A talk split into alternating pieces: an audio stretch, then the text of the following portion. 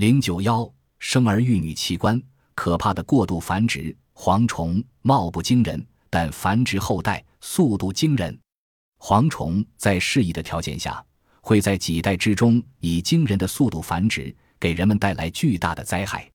世界上一次最大的蝗虫灾害记载，是一九四九年七月美国的西部。那次，成群的蝗虫飞起来遮天蔽日，吃完一块农田再迁飞，庄稼被一块一块吃光。一九八六年。非洲撒哈拉以南的广大地区，人们常常可以看到一片片面积达几十平方千米的乌云在空中飘荡，这就是由无数蝗虫组成的大军，日行路程可达一百多千米。一九八六年下半年，蝗虫已侵袭了二十多个非洲国家，农作物受到严重损害。毫无疑问，这是一场可怕的灾害。非洲大陆有时雨水较多。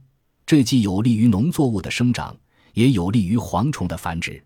面对蝗虫的挑战，非洲国家紧急动员起来，许多国家纷纷成立了全国性的灭蝗救灾委员会，动员和组织群众有效地监视蝗虫的移动情况，配合人造卫星的监测预报，并学习有关杀虫剂的知识，掌握自动喷药器械的操作技术。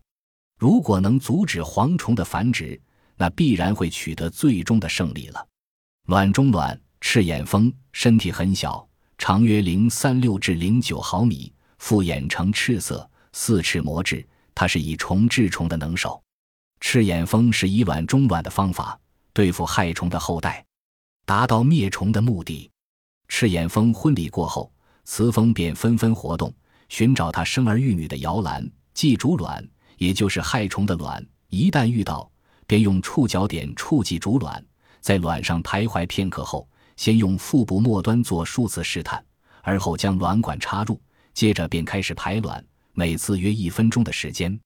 雌蜂在每粒寄主卵里产卵的数量并不是一样多，它是根据寄主卵的大小而定，摇篮越大，产卵数越多，反之则少。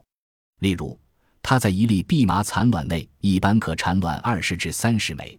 一粒地老虎卵内一般可产卵一至二粒。赤眼蜂之所以能根据寄主卵不同，产的蜂卵数量也不同，可能是它在未产卵之前用触角点测量了寄主卵的大小，心中有数了吧？赤眼蜂也非常明白，如果摇篮的子女过多，它们会因缺少营养而死亡；而摇篮内的子女过少，可能会影响蜂卵的正常羽化，对子女的发育也不利。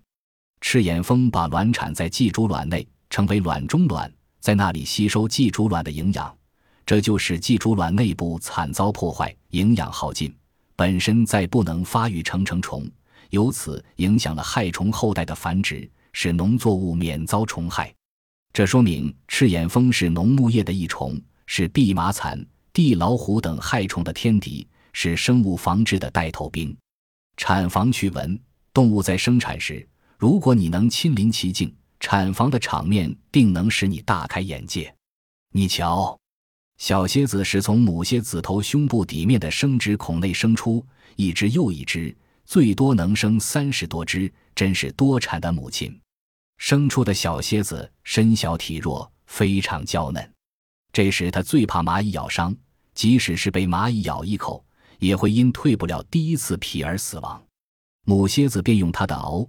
一个一个的将小蝎子拢到头前，让它们爬到背上，一直背负四至五天，直到小蝎子蜕下第一层皮来，母蝎子才开始让它们下地活动。